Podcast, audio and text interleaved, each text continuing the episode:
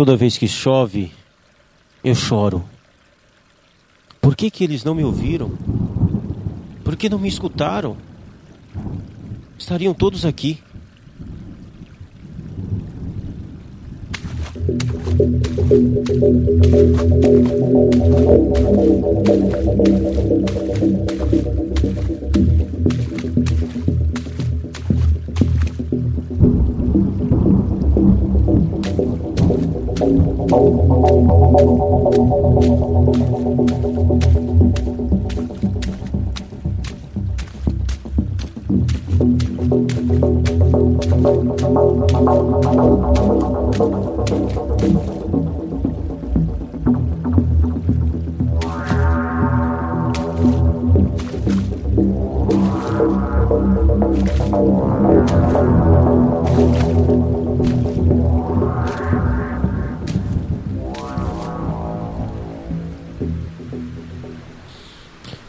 Tudo começou logo no início. Sou do tempo em que os homens falavam uma única língua. Vivíamos como clã de famílias em aldeias. Aquele era um mundo sem lei. Os homens faziam o que queriam. A vida não valia nada. Irmãos se matavam por pura vaidade.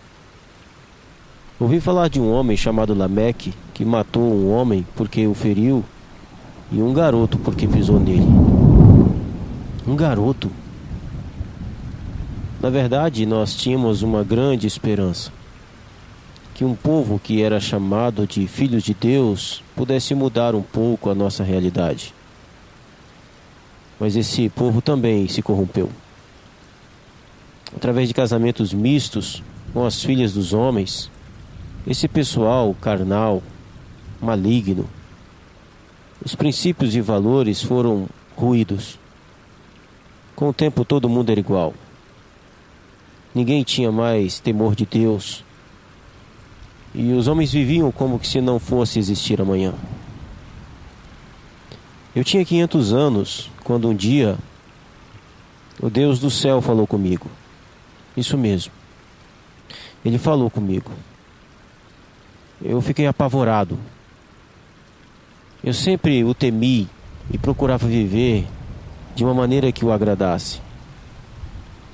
Ele me disse que havia observado o nosso mundo, que estava indignado com o que estava vendo. E ele já tinha tomado uma decisão. Ele iria destruir tudo o que havia feito, homens e animais.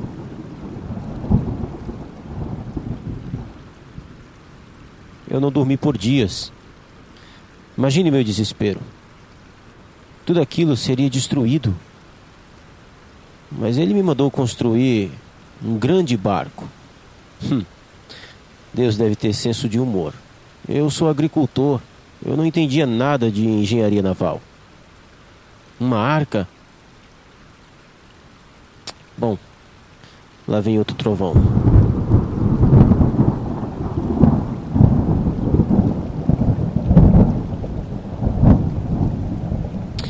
Ah, mas como eu estava dizendo, essa arca tinha medidas específicas. Ela tinha que ter 135 metros de comprimento por 22,5 de largura e 13,5 de altura. Sabe o que é mais interessante? Deus não me deu nenhum cheque em branco para eu fazer tudo aquilo. Tudo saiu do meu bolso.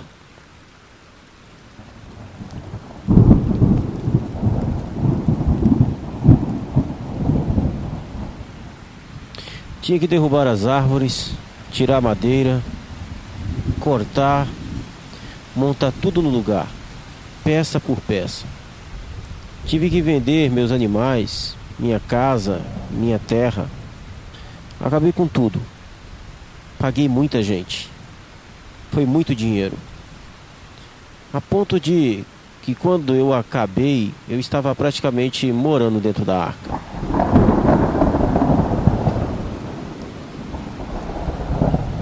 Empreguei muita gente, vinha gente de todo lugar. Existiam os curiosos, aqueles que vinham só para tirar sarro da minha cara. Existiam aqueles que trabalharam para mim. Eu falei com todo mundo, com todos os que eu pude. A minha história rodou a terra. Todos sabiam de um homem que estava construindo um barco. E por que que ele estava construindo um barco? Porque ele dizia que Deus havia falado com ele e queria chover. Aos ouvidos deles isso parecia ridículo. Porém, o mais difícil para mim foi que ninguém acreditava em mim. As pessoas achavam que eu estava louco, porque eu estava construindo um barco gigante, porque a terra seria inundada. Nunca tinha chovido na terra. Nós não sabíamos o que era chuva. Mas por que, que eles não creram? Se eles tivessem me ouvido, eles estariam aqui agora também. O fato é que cem anos depois, e cem anos se passou até que tudo ficasse pronto. Um belo dia, quando eu já havia terminado tudo, o Senhor me disse para entrar na arca com a minha família. Muitos animais também surgiram e eles entraram na arca. Claro que eles não eram grandes, na maioria eram filhotes. Eu e a minha família estocamos bastante alimentos para nós e para os animais. Estava tudo pronto. Sete dias depois que o Senhor deu a ordem para entrarmos no barco, no ano em que eu completei 600 anos, começou a chover. Como eu disse, Nunca havia chovido antes. Mas não foi apenas chuva, a terra também tremeu. As fendas da terra jorravam água para todo lado. Ainda me lembro do desespero das pessoas do lado de fora. Gritos terríveis, chuva, muita chuva, sem parar.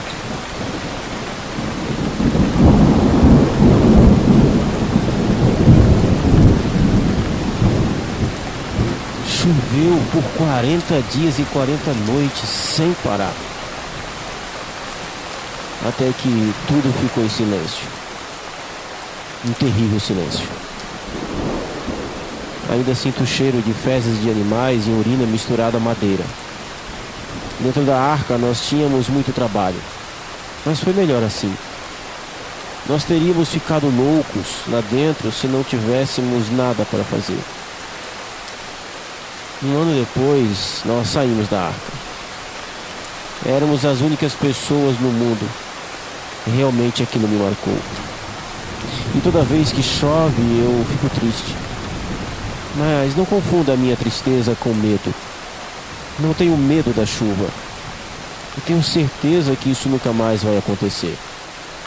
Pois Deus fez uma promessa de que não mais destruiria a terra com dilúvio e deu um sinal disso, o arco-íris.